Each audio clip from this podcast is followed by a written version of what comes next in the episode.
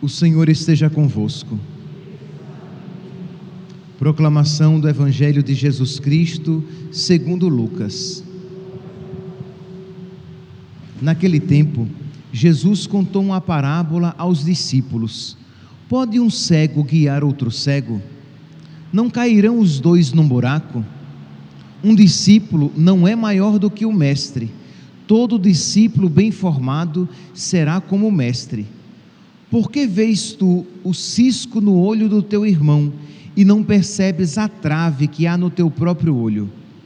Como podes dizer a teu irmão: Irmão, deixa-me tirar o cisco do teu olho, quando tu não vês a trave no teu próprio olho? Hipócrita, tira primeiro a trave do teu olho, então poderás enxergar bem para tirar o cisco do olho do teu irmão. Palavra da salvação.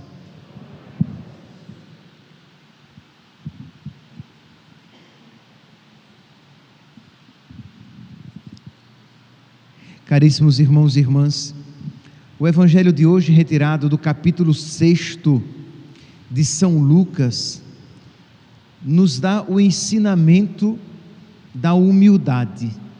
Isto é, nós precisamos ter contato com a nossa própria miséria, com a nossa própria pequenez. Quando aqui nós ouvimos nosso Senhor ele vai, ele vai dar esse, ele vai fazer esse ensinamento sobre a humildade usando uma, uma, uma hipérbole. Isso, ele usa, faz um exagero, ele vai dizer, de alguém que tinha uma trave no olho, imagine um pedaço de madeira no olho, não é possível, e que enxerga o cisco no olho do irmão. Mas esse exagero é para mostrar o quê? Que muitas vezes nós temos defeitos, erros, pecados imensos, mas somos expert em ver os mínimos erros dos outros. Que nós nos incomodamos com as faltas alheias mas não nos incomodamos com as imensas faltas que cometemos. Então é exatamente este aqui o sentido de quando nosso Senhor diz: Como podes dizer ao teu irmão, irmão, deixa-me tirar o cisco do teu olho, quando tu não vês a trave no, no teu próprio olho? Aqui eu lembro quando eu não sei se pela primeira vez, mas quando conscientemente eu ouvi esse evangelho pela primeira vez, eu achei que era a caridade da pessoa que queria tirar o cisco no olho do irmão. Quando o ensinamento de nosso Senhor aqui não é aquele que está preocupado em tirar o cisco do olho do irmão, mas é daquele que ele é cioso da santidade, isto é, para que os outros sejam santos, embora ele não está preocupado minimamente com isso. Está cioso para que os outros observem as regras, as prescrições e os mandamentos, enquanto ele não está nem sequer minimamente preocupado em viver as regras, as prescrições e os mandamentos. Então, meus irmãos, nós diante desse evangelho, nós precisamos pedir a nosso Senhor que nos conceda a humildade, porque a soberba nos cega. Isto é, o soberbo, ele está tão cheio de si que ele não consegue ver a sua miséria, os seus pecados a sua feiura, a sua doença, as suas feridas, mas ele consegue ver os erros, as feridas, as misérias alheias. E isso, meus santos, nos impede no crescimento espiritual, porque se você é tão cego assim para os seus erros, mas é tão vigilante com os erros dos outros, como é que Deus vai lhe conceder mais graças? Porque se mais graças Deus lhe conceder, mais soberbo você se tornará.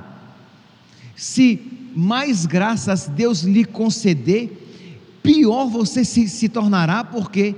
Porque você não se analisa a partir da luz da verdade, a partir da luz de Deus. Você está cego sobre si e olha sempre os outros de cima para baixo. Você é melhor. E você faz questão de selecionar as coisas boas que, por graça de Deus, você pratica. Então você seleciona as coisas boas que você faz e permanece cego para os seus erros e começa a dizer: "Ah, eu faço isso" e se esquece de que o bem que você pratica é por misericórdia de Deus, é por graça de Deus. Mas você seleciona as coisas boas e agarrando-se a elas, você olha de cima para baixo para os outros, achando-se melhor, superior e mais santo. O soberbo, ele não tem contato com a sua própria realidade. É por isso que nosso Senhor diz: um cego não pode guiar um outro cego. Você, cheio de misérias, feridas e pecados, cego para as próprias misérias, feridas e pecados, você não pode ter a pretensão de querer ver a doença, os pecados e as misérias do outro. Enquanto no Evangelho nós vemos essa realidade aberrante, é verdade, isso estava muito presente nos fariseus, que cheios de si mesmos, sem contato com a sua própria miséria, eles se achavam melhores que os outros e olhavam os outros de cima para baixo, porque se achavam mais santos. A primeira leitura de hoje nos apresenta São Paulo num total ato de humildade, vendo que, como é que diz São Paulo aqui, na carta a Timóteo, São Paulo diz: Paulo, apóstolo de Cristo, por ordem de Deus, nosso Salvador, e de Cristo Jesus, nossa esperança, a Timóteo, meu filho verdadeiro na fé. Meu verdadeiro filho na fé. A graça e a misericórdia e a paz de Deus e de Cristo Jesus, nosso Senhor agradeço àquele que me deu força. Ele começa com ação de graças. Muito obrigado, Senhor. Louvado seja, Senhor, porque o Senhor me deu forças. Muito obrigado, Senhor. Eu te louvo, Senhor, porque o Senhor me fortaleceu. Tudo posso naquele que me dá forças. O Senhor me fortaleceu.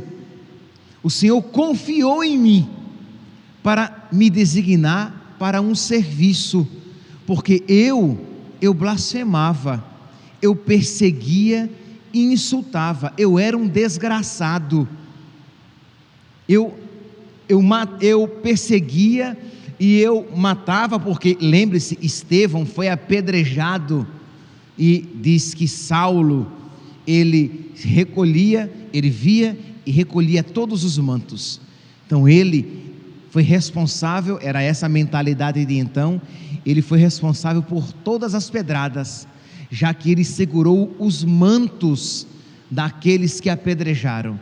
Então eu que matava, perseguia, caluniava, como é que ele diz aqui? A mim que blasfemava, perseguia e insultava, mas eu encontrei misericórdia e Deus, fortificando-me, me colocou nesse ministério.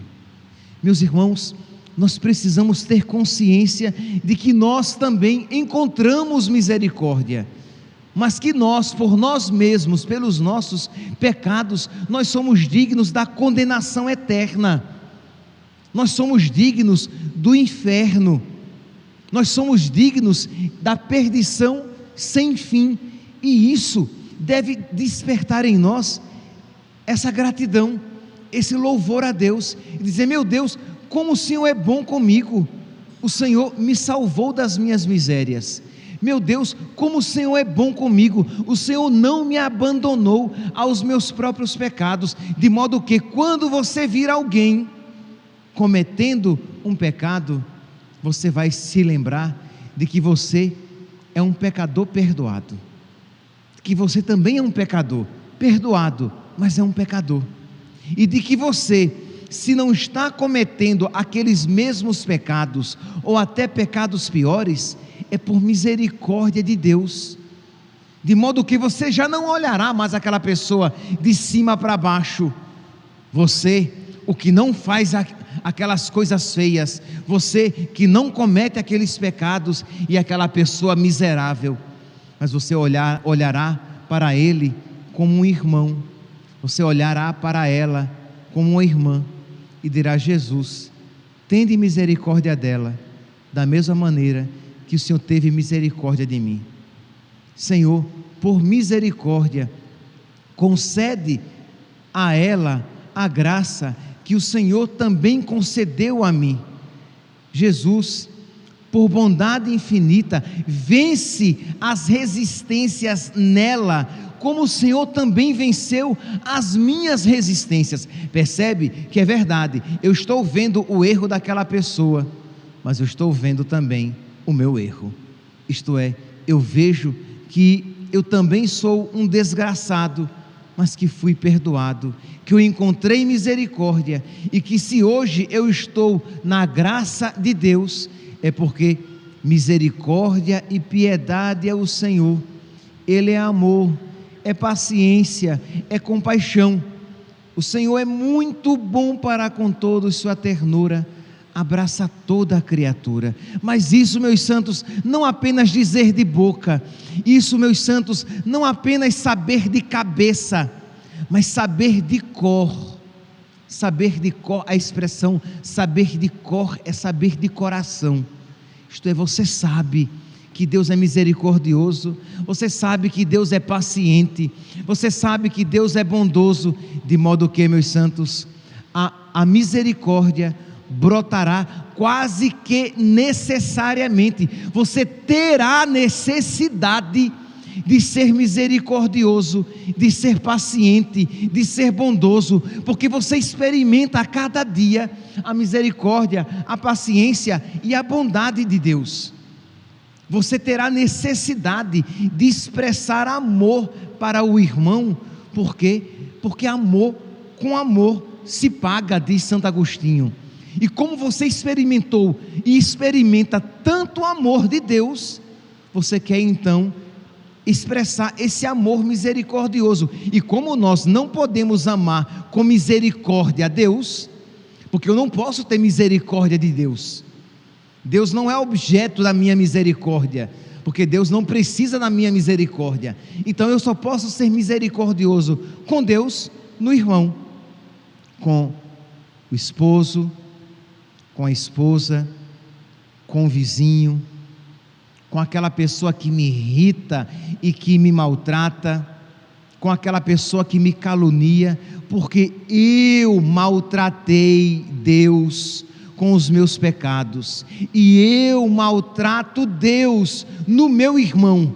Eu também sou ruim e pecador, mas se eu sou incapaz de ver as minhas misérias, como é, meus santos, que eu me acharei necessitado da misericórdia de Deus. E como é então que eu poderei ajudar alguém, né? Porque Jesus começa o evangelho de hoje falando de um cego que guia um outro cego. Como é que eu poderei ajudar alguém se eu não me enxergo, se eu não vejo a minha própria miséria e a minha pequenez. Hoje, meus santos, é o dia de nós iluminados por esta liturgia, pelo Evangelho e pela primeira leitura de São Paulo, tão bonita, em que ele faz como que um retrospecto da sua vocação. Hoje nós poderíamos, de alguma maneira, na nossa oração e pensar na nossa vida. Talvez você venha de uma vida de muitos erros, e você poderá cantar a misericórdia de Deus que salvou você e retirou você daquela vida velha, daquela vida transeada e colocou você nos trilhos.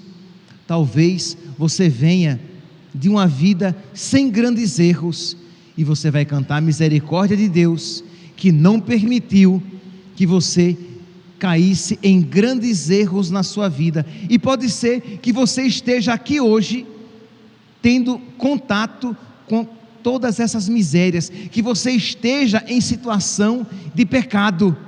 E o seu coração então deve se encher de esperança, porque se Deus teve misericórdia e tirou do erro aquele que antes perseguia, blasfemava e insultava, se Deus dele teve misericórdia e o tirou e fez dele o apóstolo das nações, Deus também tem amor suficiente, porque Ele é amor, para nos tirar das nossas misérias, pecados, apegos, erros, desvios e nos colocar novamente no caminho do seu amor, para que também nós cantemos as suas misericórdias e olhemos para os nossos irmãos como osso dos meus ossos e carne da minha carne.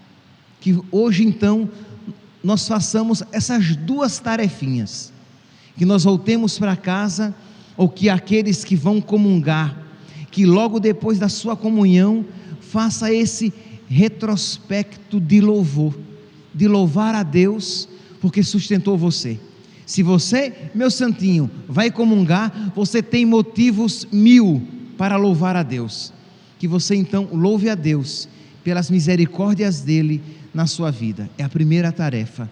E a segunda, que você volte para casa, para o seu trabalho, para o seu marido, para a sua esposa, para os seus pais, para os seus vizinhos, para aquelas pessoas que o irritam, que você volte com um olhar diferente, olhando para as misérias dele e sabendo que você também é miserável, olhando para os defeitos daquele seu irmão e dizendo: Deus tem tanta paciência comigo, por que é que eu vou me impacientar com aquela pessoa? Deus, quando veio em meu socorro, Ele se colocou no meu nível, Ele não me olhou de cima para baixo, mas ele se fez homem para me salvar, porque eu terei a tentação de ficar olhando para os meus irmãos e os condenando, se não verbalmente, no meu coração, e extirpar, meus santos, por graça de Deus, toda impaciência. Pense num pecado que muitas vezes não é confessado, mas muitas vezes é, é cometido. A impaciência, a rispidez, a irritação com, com os nossos de casa, com, as, com os nossos companheiros de comunidade, com os nossos irmãos de comunidade. Nós somos ríspidos, nós somos impacientes, nós nos irritamos. Mas, meus santinhos, por que tanta veemência no cisco dos nossos irmãos, quando nós temos uma trave, um entrave nas nossas próprias vidas. Peçamos a Deus que derrame a sua luz sobre nós, para que nós nos vejamos miseráveis, mas lavados pela misericórdia de Deus, para que assim possamos também ser misericordiosos com todos os nossos irmãos. Louvado seja nosso Senhor Jesus Cristo, para sempre seja louvado.